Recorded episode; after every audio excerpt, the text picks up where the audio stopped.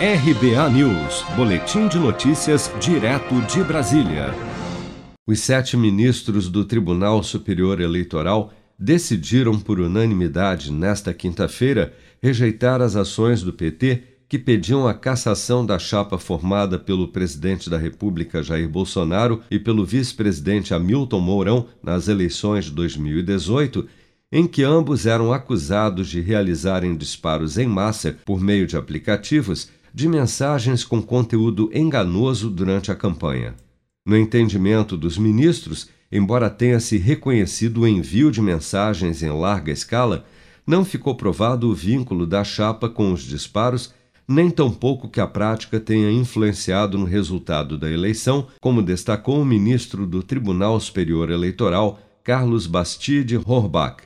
O acórdão sintetizado por essa emenda que eu resumi muito amplamente agora, assentou que as provas produzidas nos autos não eram idôneas para concluir pela existência de disparos em massa de mensagens de WhatsApp em desfavor dos adversários da chapa vencedora nas eleições de 2018.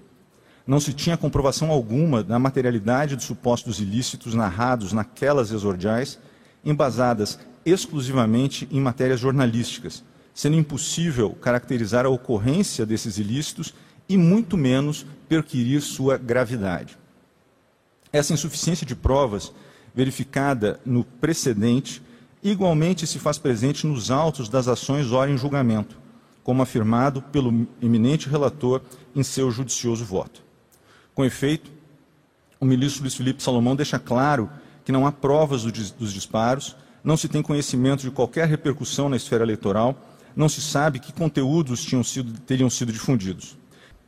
E nesse contexto, uh, eu devo agregar também um outro fato que, pelo menos para nós, que exercemos a função de juízes auxiliares da propaganda em 2018, é notória.